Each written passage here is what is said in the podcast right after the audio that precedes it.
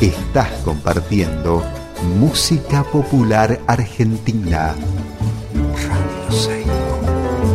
Radio Seibo. Bien nuestra. Ahora comienza Historia del viento de arriba. Historia del viento de arriba. Bueno, hola, buenas tardes, ¿cómo les va? Bueno, acá estamos en otro programa más de Historias del Viento de Arriba, aquí en Radio Seibo, que es 90.3 FM, acá en San Carlos, en Salta, en los Valles Calchaquíes. Eh, bueno, hay gente que escucha por la página de internet que es radioseibo.com.ar. Quiero nombrar a la radio de Treleu que pasa este programa y también a la radio de Córdoba, de La Punilla que pasa este programa. Eh, así que bueno, muchísimas gracias. Eh, les cuento que hoy vamos a tener un programa buenísimo. Vamos a, vamos a hacer eh, una charla, vamos a reproducir una charla que he tenido con el maestro Artemio Poma desde Quinoa, Ayacucho, allá en Perú. Eh, bueno, Perú es un país que nos sigue atrayendo constantemente con todos sus maestros y maestras que, que realmente es, es, un lujo, o sea, para mí es un lujo total poder charlar con ellos y poder compartir esta charla con ustedes. Eh, las piezas y la, y, la, y, y, la impronta de la obra de don Artemio Poma es tremenda, o sea, es, es, es eh, inspirado en la flora, en la fauna, en la historia, imágenes religiosas, músicos, iglesias, eh, animales, escenas de la vida cotidiana, todo eso está eh, sintetizado, digamos, al estilo de don Poma. Así que eh, una maravilla la obra de, Don Artemio y bueno, y un gustazo poderlo compartir con todos ustedes. Eh, así que bueno, eso, les cuento que vamos a pasar tres canciones, eh, vamos a pasar El Tamalito de Eva y John, después vamos a pasar Toro Mata de Lucila Campos, son dos cantoras que a mí me gustan mucho de, de Perú, y después vamos a pasar como cierre Arrancar, Arrancármelo de Woz vamos a hacer un poquito, un poquito más modernos, una, una cosa así mezclada. Muchísimas gracias.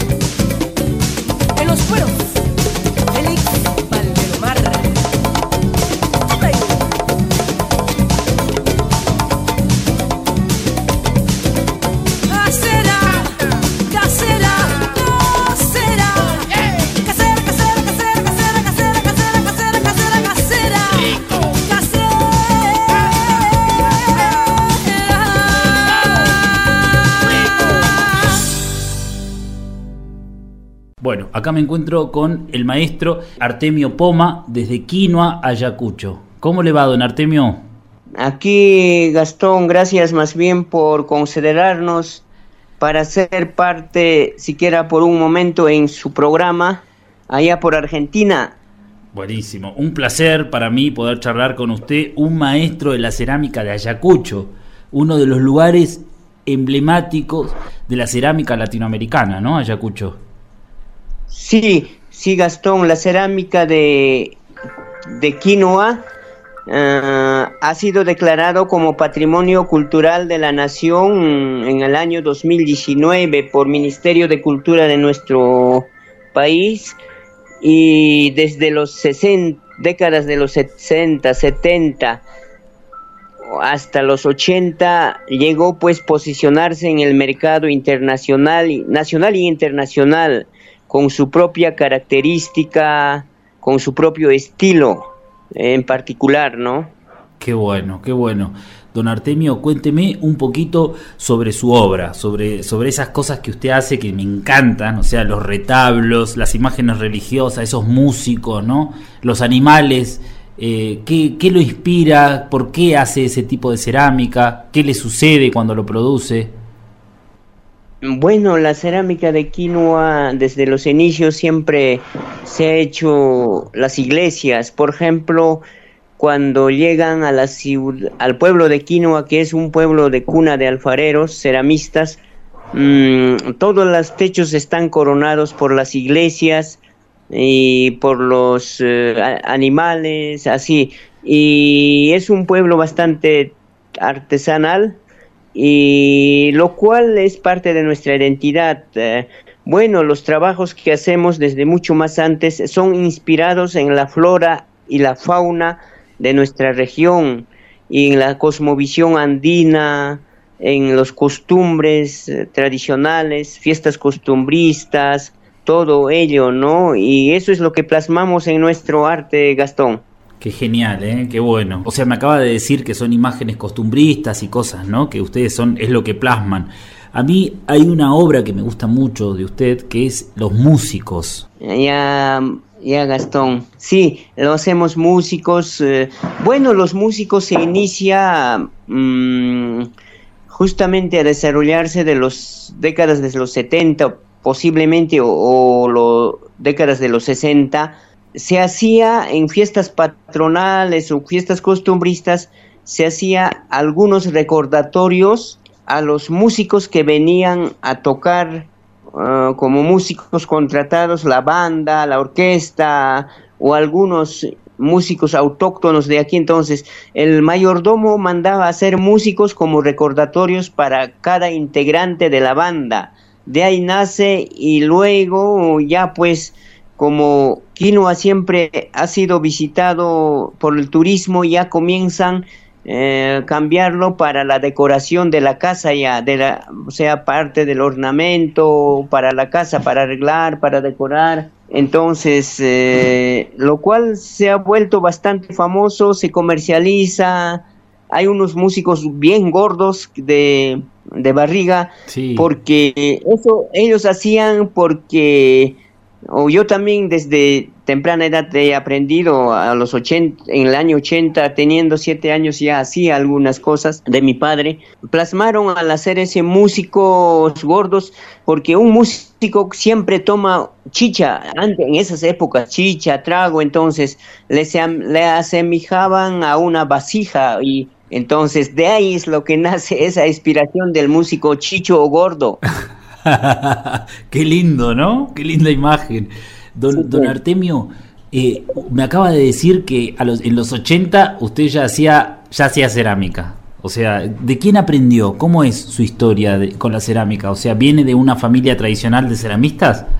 Sí, eh, bueno, mi padre es Pablo, era Pablo Poma Enríquez, él se ha fallecido en los 94 y en la casa era una una ley de que todos hagamos la artesanía porque, o sea, era parte de la vida cotidiana y eh, mayormente me acuerdo bastante desde niño para preparar materia prima tenemos que hacer manualmente la molienda, el traslado de la materia prima de las canteras eh, mismas cargando en la espalda o sino en algunos casos con asémilas, porque en esas épocas no había pues la movilidad mucho como ahora, ¿no? Entonces, eh, así trasladábamos y éramos parte toda la familia eh, de la producción del alfarera. Mi papá sí era uno de los alfareros bastante destacados del pueblo eh, en hacer, por ejemplo, las ollas de barro,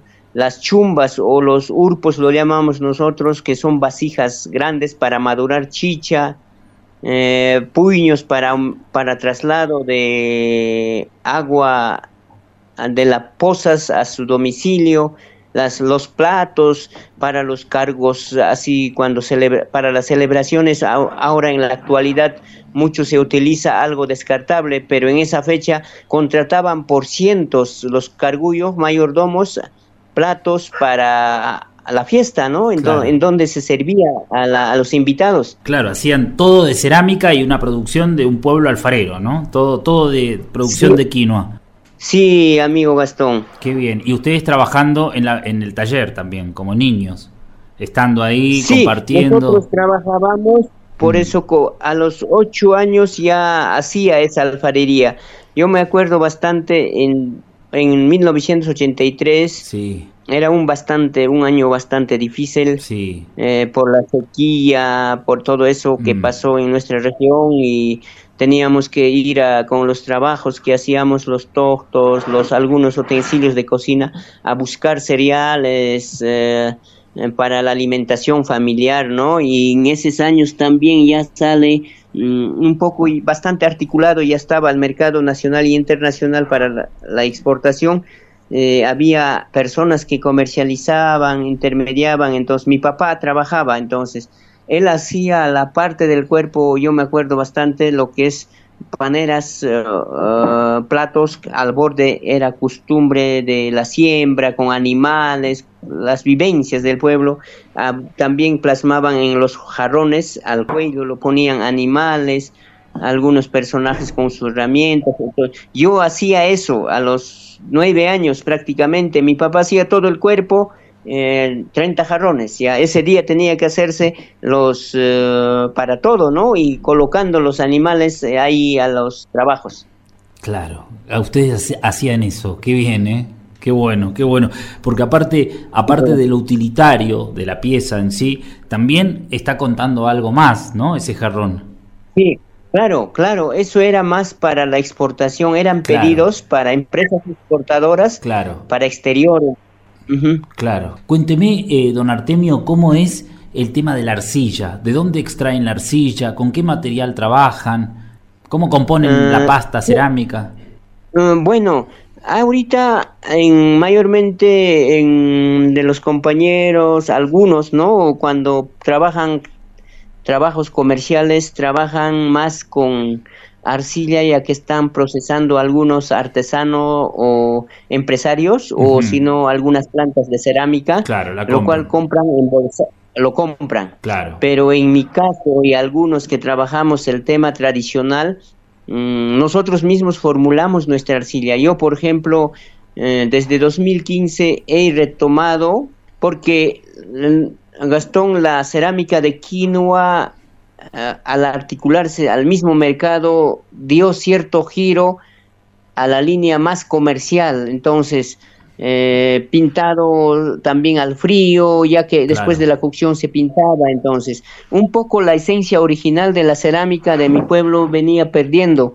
Entonces, gracias al Ministerio de Cultura, mediante Rurajmaki, que organizan ah, periódicamente dos veces al año, Ah, me dio la oportunidad de ser parte, entonces desde ahí retomé un poco rescatar y preservar las técnicas ancestrales, eh, las técnicas y los saberes ancestrales, lo cual ahora vengo haciendo desde la extracción de la materia prima, preparación, todo, con toda la materia prima extraídos, son oriundas del pueblo. Bien, me encanta todo lo que dice, quiero siempre y siempre que hablo con, con, ceramistas de Perú, eh, destacamos el Rurak Maki como un proyecto y como una cosa que ojalá aquí en Argentina alguna vez se haga, porque me parece genial, o sea, hace esto, ¿no? Hace que uno vuelva a, a, laburar y a trabajar pensando en la identidad de un pueblo, que es muy importante, ¿no? Así es.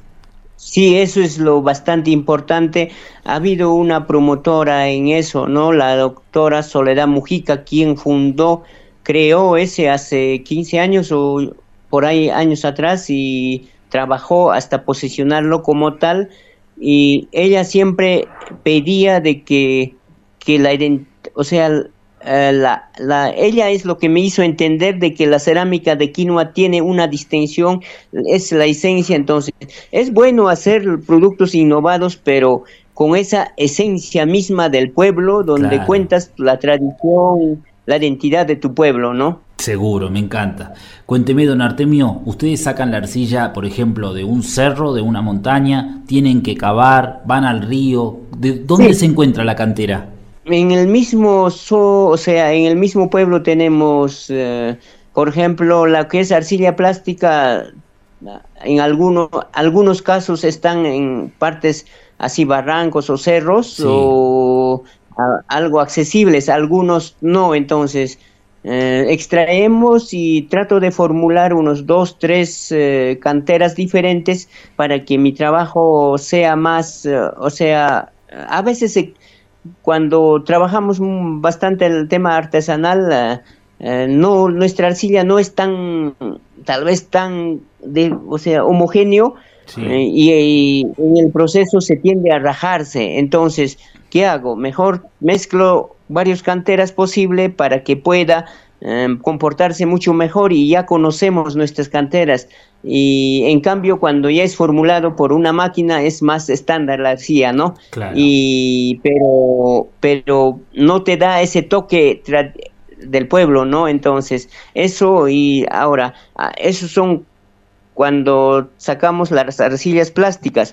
También mm, de nosotros es demasiado plástico la arcilla que utilizamos y luego saco pues, un material que no es plástico tipo magro, eh, igual sacamos de un cerro mm, que está a 5 o 6 kilómetros de nuestro caso, o si no, al lado, a un kilómetro también hay, pero está en una quebrada, barranco y no accesible solamente para los semílas, entonces a veces por fácil me voy más lejos, pero entra una movilidad ahora. Entonces con eso lo mezclo 50% por 50%, claro. un promedio, pero dependiendo para qué tipo de trabajo, ¿no? Ahora, en caso de colores, tenemos en el mismo alturas de mi pueblo, Cerro de Cundurcunga, que es parte también del santuario, en esa zona ah, hay arcilla de colores. En la cerámica de quinoa mayormente se ve bastante coloridos en otros casos y bastante en el mercado abunda eso. Yo sé que hay también en... Yo siempre salgo a diferentes eh, ferias nacionales e internacionales. Me voy a Ecuador, me encuentro con una cerámica de quinoa pintado al frío.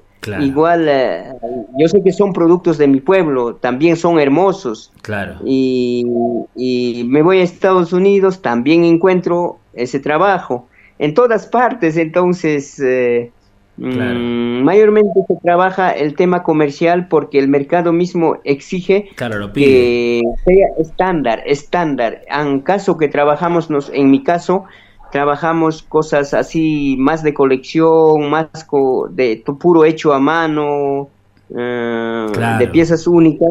Eso sí, están pintados todo con arcilla de colores. Claro, en gobes. Y lo cual, Sí, en gobes naturales, lo cual uh, nosotros, yo mismo me formulo, ¿no? Y, por ejemplo, el blanco y rojo tengo en el cerro de Condurcung atrás, al blanco y rosado y un naranja, ahí tengo, entonces, de ahí voy y me traigo, me preparo mis colores. Ahora, el color rojo que es que caracteriza al pueblo de Quinoa está aquí al cerca nomás también en una en una acequia que tiene que sacarse en época de escasez, o sea, digo, de, de donde que no hay mucha, mm, seca, entonces lo tenemos guardado y lo saco. Ahora, el color marrón está también en una comunidad bastante abajo, es como una piedra, lo cual hacemos la molienda para luego prepararlo, ¿no? Es con eso es lo que decoramos, amigo Gastón. Me encanta porque tienen un montón de colores, Artemio. Blanco, rojo, rosado, naranja y marrón. Muchos. Sí, marrón, un poco de amarillo porque amarillo eh, por cada beta, un poco morado también, pero bajito a la tierra, lo cual son betas bastante pequeñas, sí. lo cual tenemos que buscarlo así y como es una beta, no es tan parejo en cada producto, a veces o cada lote de preformulación de la de los engobes te puede variar un poco, ¿no? Porque son betas. No, pero está buenísimo. Eso es lo original también de la pieza, ¿no? Lo, lo, lo único, lo hace pieza única.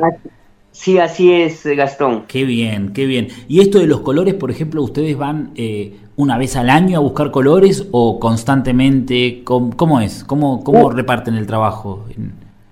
Una vez al año más o menos lo preparo, por ejemplo, lo que es arcilla también tratamos de prepararnos en época de cuando no hay lluvia, Para facilitarlo, preparamos y lo embolsamos, lo tenemos guardado, igual los engobes también. Claro, perfecto. Y solo ya agarramos. Perfecto. ¿Qué le iba a decir, eh, don Artemio? ¿Y cómo hornea? Eh, bueno, ahorita, anteriormente el horno era más eh, de una forma bastante tradicional, mm, que eran, que eran, como se llama, formas cilíndricos. Sí. Y lo cual no salía quema bastante óptimo. Y ahora yo he hecho unos hornos en horno un poco mejorado, pero a leña también, y lo cual me lo quema mucho mejor que el otro, ¿no? Y quemamos a leña, que nosotros mismos hacemos nuestro horno. Ahora, último, he hecho un horno a gas, lo cual también quema perfectamente, pero el problema es que no me da ese toque ancestral. Claro, el fuego, ¿no? El fuego Bueno, igual el gas también tiene fuego, pero la leña es, la leña.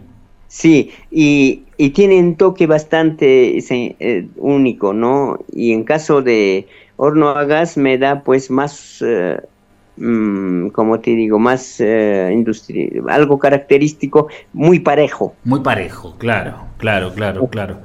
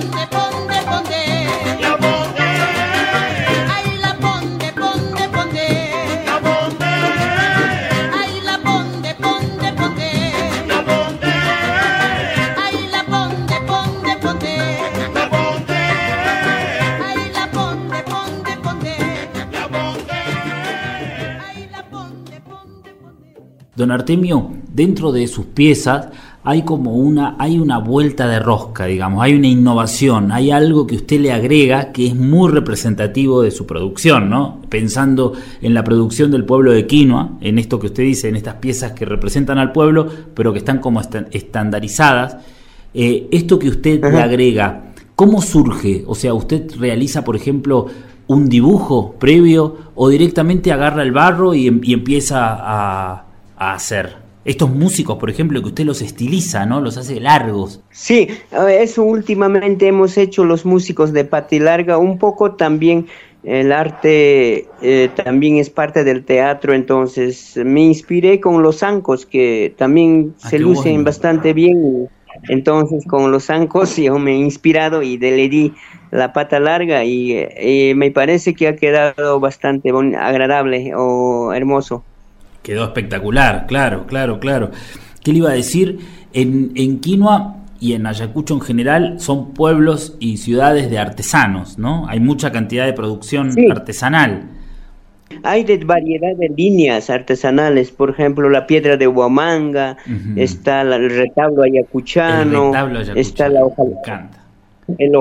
hojalatería. Ahorita, por ejemplo, hoy día, hace un día, una gran amauta de hojalatería fallecido y nuestras condolencias a la familia también familia Araujo y, hay bastante. Ayacucho está considerado como capital de la artesanía peruana o arte popular peruano. Extraordinario, me encanta.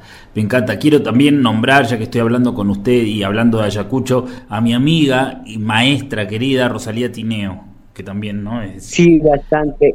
Tiene su estilo propio, una, una, un legado de su padre, ¿no? Que viene mm. continuando y eso es, vale mucho.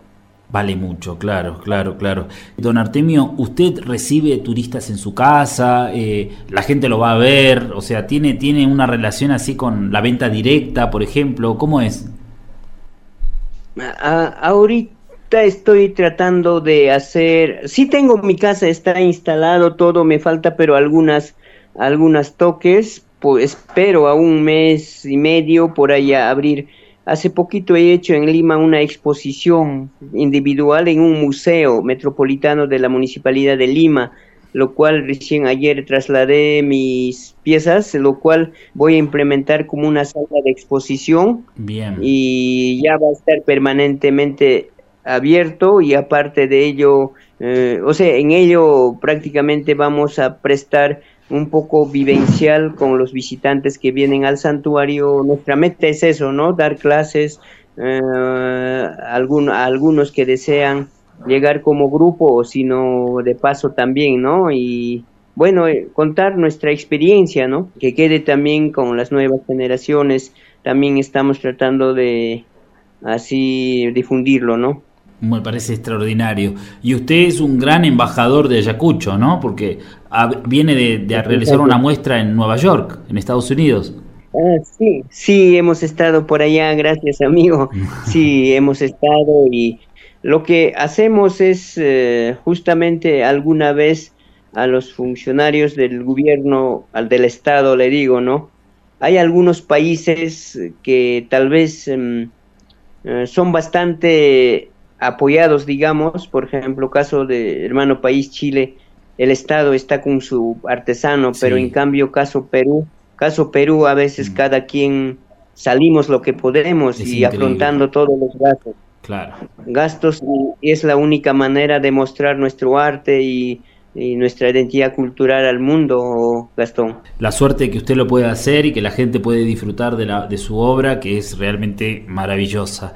Cuénteme acerca de los, de los diseños que realiza, ¿no? Porque yo veo, por ejemplo, las llamitas que usted hace, que, les, que, que tiene una decoración muy particular, ¿no? ¿Cómo, cómo es? ¿Qué es lo que, lo que, lo que realiza? ¿Cómo están decoradas? Las llamitas de dos cabezas, por ejemplo, es uno de los productos eh, son las conopas, hay variedad de conopas en diferentes animales, hay en gallo, en llama, en toro, así, pero son, bueno, eso tiene bastantes leyendas, por ejemplo, las illas en, el mundo andino, mm, siempre en las, los hermanos campesinos, ganaderos, tienen las illas que tenían conservado en sus casas.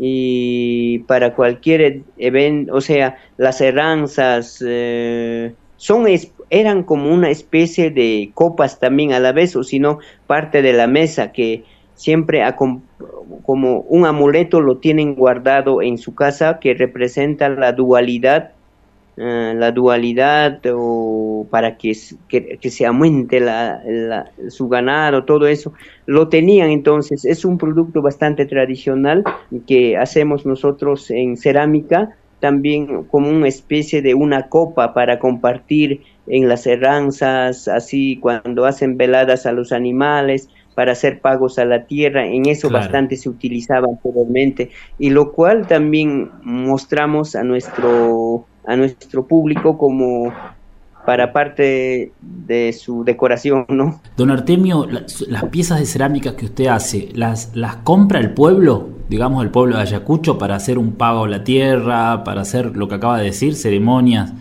Sí, algunos, porque mm, sí hay, uh, sí les gusta, sino que a veces, mm, ¿en qué está un poco el, yo veo la debilidad es en el tema del precios. Claro. Mm, a veces cuando hacemos las piezas así manualmente, puro mano, un poquito más caro cuesta. Claro, claro, claro. Eh, y, a veces cuando nos comparan con precios eh, de comercial que hacen cientos al día. No, claro, no es lo mismo, claro. No, nos matan el precio, entonces por eso nosotros tratamos de salir a otros como lugares para poder mostrar nuestro trabajo, también que, que pueda haber mayor posibilidad de la adquisición ¿no? del producto. No, claro, claro. Don Artemio, ¿usted no utiliza moldes, por ejemplo? En algunos casos pequeños, por ejemplo, pero para algunas partes, no para todo 100%. Claro. Necesariamente nuestro producto se acaba a mano por ejemplo, ah, hay empresa o algo, por ejemplo, ahorita estoy haciendo para la Contraloría de la República, me han pedido algunos recordatorios y para que salga estándar eh, el cuerpo principal de músicos estoy haciendo a, a, molde. Pero todos los manos, los instrumentos. Todo a mano después. Entonces, ¿sabe lo que me gustaría preguntarle? si seguimos pensando en Ayacucho, ¿no? Nosotros aquí desde Argentina y gente que lo está escuchando de otros países también, pensamos en Ayacucho como un lugar histórico, pensamos en la cerámica que usted realiza como cerámica que narra historias, que narra cosmovisiones y que también narra las tradiciones de un lugar que fue escenario de la independencia, no tan solo del Perú, sino de, de nuestra amada Latinoamérica también, ¿no? Así es, Gastón. Mm. Sí, es como, este, nos sentimos orgullosos de ser parte como anfitrión de ello, ¿no? Mm, claro, qué maravilla, ¿no? Qué lindo, qué lindo. Ahora usted me contaba, eh, antes de, la charla esta que estamos teniendo, que dentro de poco se cumple el bicentenario en Perú. Eh, sí, el próximo año 9 de diciembre sí. 2024. Ajá. Cuéntenos qué pasó. Cuéntenos. Mm, bueno, ahí es lo que termina ah, definitivamente la lucha de la independencia contra el dominio español. Sí. Mm, inicia con la con grito de la liber, grito de Tupac Amaro en Tinta creo que era. Desde ahí 40, 40 44 años de lucha hasta la del sello de la independencia de Hispanoamérica o Latinoamérica, aquí en Pampa de Ayacucho, pues cumple el próximo año, ¿no? Y justo ahora el Estado eh, viene refaccionando el obelisco a los vencedores de Ayacucho que ha construido Venezuela en año 73 para Cisque Centenario, lo cual estaba un poco descuidado, ahora recién vienen mm, refaccionando y para el, su bicentenario que se va a celebrarse próximo año, ¿no? Claro, claro, qué genial, ¿eh? Don Artemio, ¿usted realiza caballos? Sí, desarrollamos también caballos. Por ejemplo, en 99, año 99, gané el primer, primer premio. Oh, bueno, hay la municipalidad de Quinoa organizó eh, de desarrollar, eh, eh, ¿cómo se llama?, escenas de la batalla de Ayacucho. Claro. Para con 9 de diciembre, entonces en cual gané con una escena de la batalla que, en caballos, en caballos. Sí hacemos caballos realistas, o sea, como tal se muestra, o sea, un caballo, o sino también algo estilizados, artesanales, ¿no? Que tienen su cierta forma, ¿no? Sí, por eso le preguntaba, porque el caballo es como algo muy representativo de eso, ¿no? De la batalla de Ayacucho y de toda esa cosa histórica eh, en Latinoamérica, ¿no? Entonces me pareció, me parece eh, muy lindo escucharlo contar esto, ¿no? Que ustedes realizan caballos entonces de manera realista y también caballos al estilo quinoa, ya que tiene que ver más con el folclore quinuense, ¿no? Así es, amigo Gastón. Qué bien, qué maravilla. También nos acaba de contar esto de que recibió un premio. Me imagino que debe haber recibido varios premios usted, ¿o no? Sí, gracias a Dios hemos ganado varios premios importantes. Por ejemplo, dos veces ganamos el premio de innovación de la artesanía en diseño, innovación en diseño de la artesanía 2008, 18 y 19 eh, de Mincitur, también ganamos con la señora Rosalía, justo ella me ganó en primer puesto, yo quedé segundo en el concurso nacional de nacimientos. Ah. Ah, también así otros premios también en la municipalidad de Lima. Mm, algunos pequeños sí hemos ganado y esperamos continuar con esto y el año pasado también hemos ganado la por bicentenario de la batalla de Ayacucho Ministerio de Cultura viene haciendo eh, varias actividades por la celebración como proyecto especial bicentenario. En ahí también ganamos como eh, mm, o sea de cada región un representante es elegido. 26 trabajos de 26 regiones del Perú, entonces el año pasado ganamos nosotros el premio bicentenario también con una pieza de una casa de capitulación de la batalla de Ayacucho. Qué genial, qué bueno, ¿eh? qué bueno. ¿Con quién trabaja usted, don Artemio? ¿Trabaja solo en el taller? No, trabajamos la familia y aparte de eso tenemos siempre nuestros hermanos colaboradores. Eh, eh, por ejemplo, Alejandro, ahorita aquí al lado está trabajando Alejandro Huicho. Bien. Huicho eh, y otro también Pedro de la Cruz, tenemos decoradores. Siempre los vecinos nos ayuda a bruñir, echar color, claro. Eh, tanto varones, y mujeres, ¿no? Perfecto. La cerámica en quinoa es una actividad familiar, digamos, no tiene género, no es que solamente mujeres o solamente hombres, todos hacen todo. No, Toda la familia trabajamos aquí. Perfecto, sí, Gastón. Perfecto. Quisiera saber qué es la cerámica para usted, don Artemio. Bueno, la cerámica mm, para mí es... Mm, dependiendo, bueno, la palabra cerámica tiene mucho, mucho oh, significado, ¿no? Eh, pero eh, en particular la cerámica tradicional del pueblo de Quinoa es su es el patrimonio cultural de nuestra nación y eh, nuestra parte de nuestra vida que vivimos de ello, ¿no? Y eso. Claro, claro. Aparte me imagino que debe ser su primer recuerdo también, debe haber nacido en, el medio de un taller. Claro. Sí, así es, es mi vida, ¿no? Y mi historia y mi vida donde, como usted manifiesta, de que Mm, he nacido a la cerámica y vengo trabajando ello y prácticamente toda nuestra vida hasta que Dios nos diga hasta dónde seguiremos plasmando nuestra cerámica, en nuestra cerámica, nuestra identidad cultural, nuestras vivencias y así mostrar no solamente tal vez en Perú y continuar en otros países, ¿no? Genial, genial, genial. Bueno, ojalá en algún momento podamos tenerlo eh, aquí en Argentina, don Artemio. Eh, sería magnífico, amigo Gastón, eh, alguna alguna exhibición, algún evento del arte popular estaríamos nosotros prestos a participar con mucho gusto por Argentina, Gastón.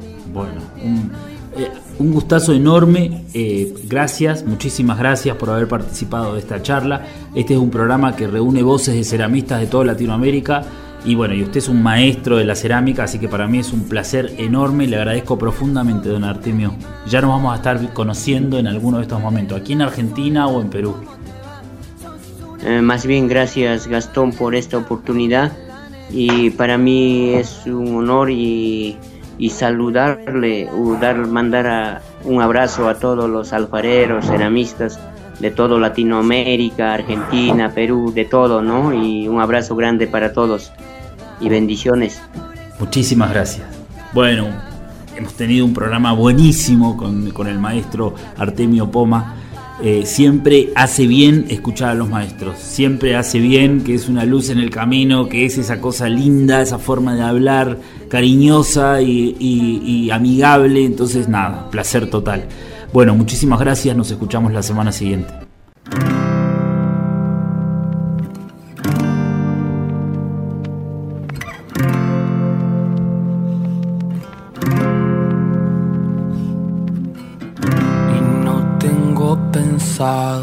hundirme acá tirado y no tengo planeado morirme desangrado y no, oh, oh. no me pidas que no vuelva a intentar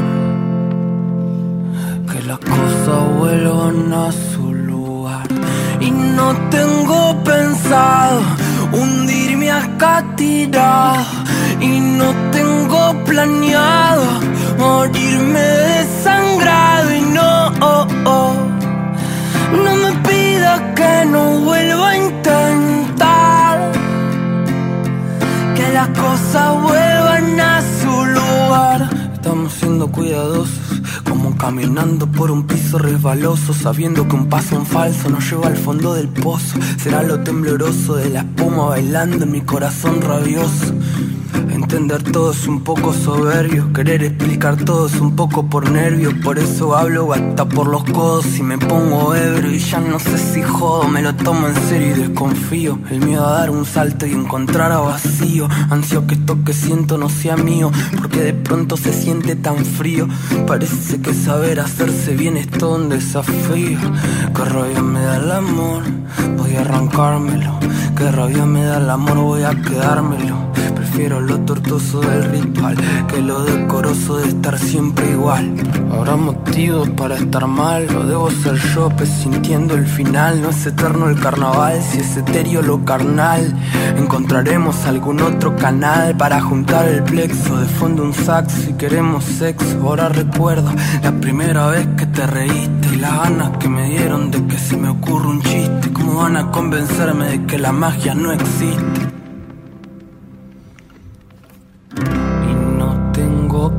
Hundirme acá tirado y no tengo planeado morirme desangrado y no, oh, oh, no me pidas que no vuelva a intentar que las cosas vuelvan a su lugar y no tengo pensado hundirme acá tirado y no tengo planeado morirme desangrado y no, oh, oh. no me pidas que no vuelva a intentar que las cosas